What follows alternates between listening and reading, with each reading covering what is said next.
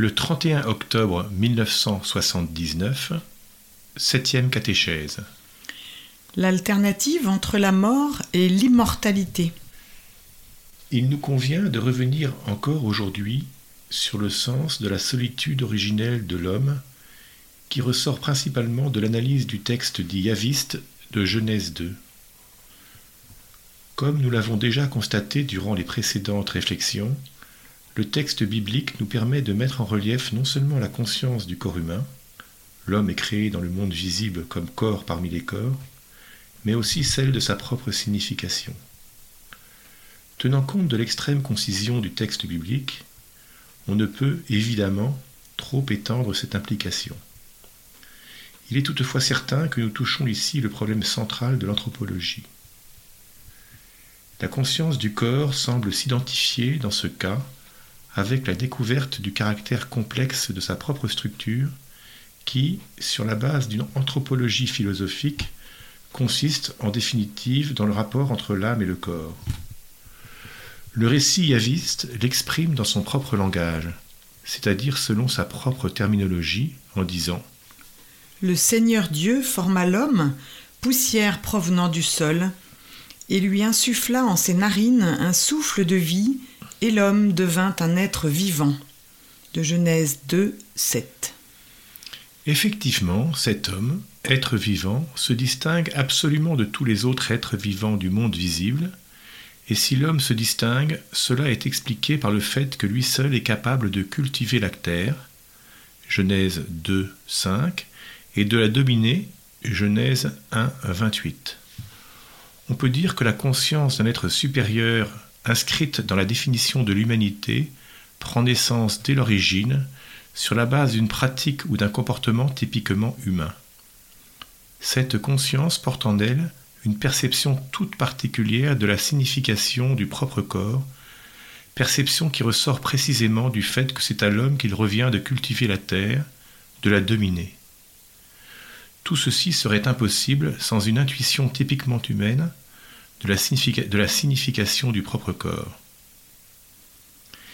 Il convient donc, semble-t-il, de parler d'abord de cet aspect plutôt que du problème de la complexité anthropologique au sens métaphysique. Si la description originaire de la conscience humaine rapportée par le texte yaviste comprend également le corps dans l'ensemble du récit, si elle renferme pour ainsi dire le premier témoignage de la découverte de la propre corporéité, et même, comme déjà dit, la perception de la signification du propre corps, tout ceci se révèle non pas sur la base de quelque analyse métaphysique primordiale, mais bien sur celle d'une assez claire subjectivité concrète de l'homme. L'homme est un sujet non seulement en vertu de son autoconscience et de son autodétermination, mais aussi en raison de son propre corps. La structure de ce corps est telle qu'elle lui permet d'être l'auteur d'une activité typiquement humaine. Dans cette activité, le corps exprime la personne. Il est donc dans toute sa matérialité. Il forma l'homme avec la poussière du sol. Pénétrable et transparent de manière à faire voir clairement qui est l'homme et qui il devrait être, grâce à la structure de sa conscience et de son autodétermination. C'est sur cela que s'appuie la perception fondamentale de la signification du propre corps que l'on ne peut manquer de découvrir en analysant la solitude originelle de l'homme. Et voilà qu'avec cette compréhension fondamentale de la signification de son propre corps, l'homme, en tant que sujet de l'ancienne alliance avec le Créateur, se trouve placé devant le mystère de l'arbre de la connaissance. De tout arbre du jardin, tu pourras manger, mais de l'arbre de la science, du bien et du mal, tu ne mangeras pas, car du jour où tu en mangerais, tu mourrais.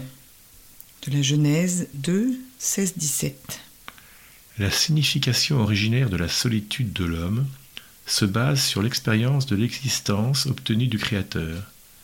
Cette existence humaine est caractérisée précisément par la subjectivité qui comprend également la signification du corps.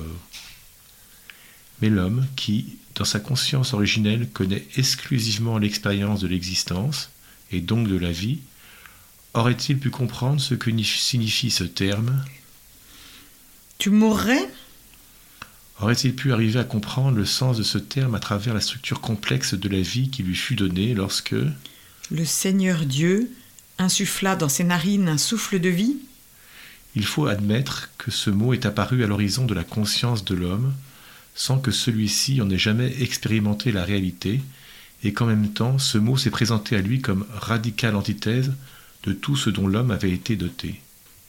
L'homme a entendu pour la première fois la parole Tu mourrais sans qu'elle lui soit jamais devenue familière dans l'expérience faite jusqu'alors, mais d'autre part il ne pouvait manquer d'associer la signification de la mort à cette dimension de vie dont il avait joui jusqu'alors.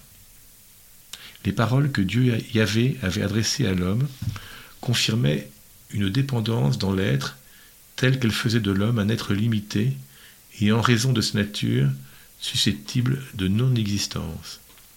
Ces paroles posaient le problème de la mort d'une manière conditionnelle.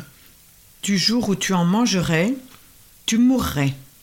L'homme qui avait entendu ces paroles devait en retrouver la vérité dans la structure intérieure même de sa propre solitude. Et, en définitive, il dépendait de lui-même, de sa décision, de son libre choix, s'il allait avec sa solitude entrer également dans le cercle de l'antithèse, à lui révélé par le Seigneur en même temps que l'arbre de la connaissance du bien et du mal, et faire ainsi proprement sienne l'expérience de mourir, l'expérience de la mort. En écoutant les paroles de Yahvé, l'homme aurait dû comprendre que l'arbre de la connaissance avait enfoncé ses racines non seulement dans le jardin en Éden, mais aussi dans son humanité.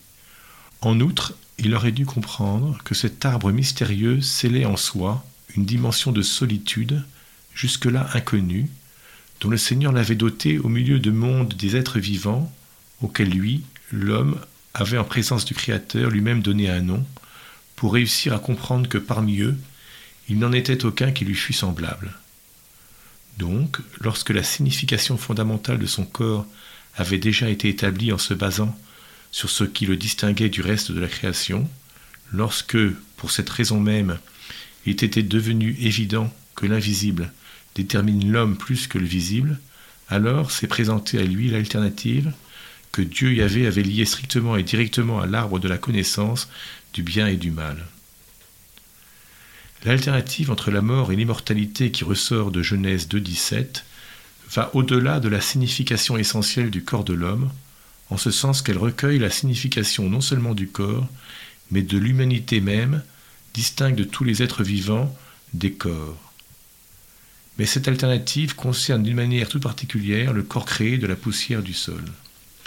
Pour ne pas prolonger encore cette analyse, nous nous limiterons à constater que l'alternative entre la mort et l'immortalité intervient dès le début dans la définition de l'homme et qu'elle appartient tout d'abord à la signification de sa solitude face à Dieu lui-même.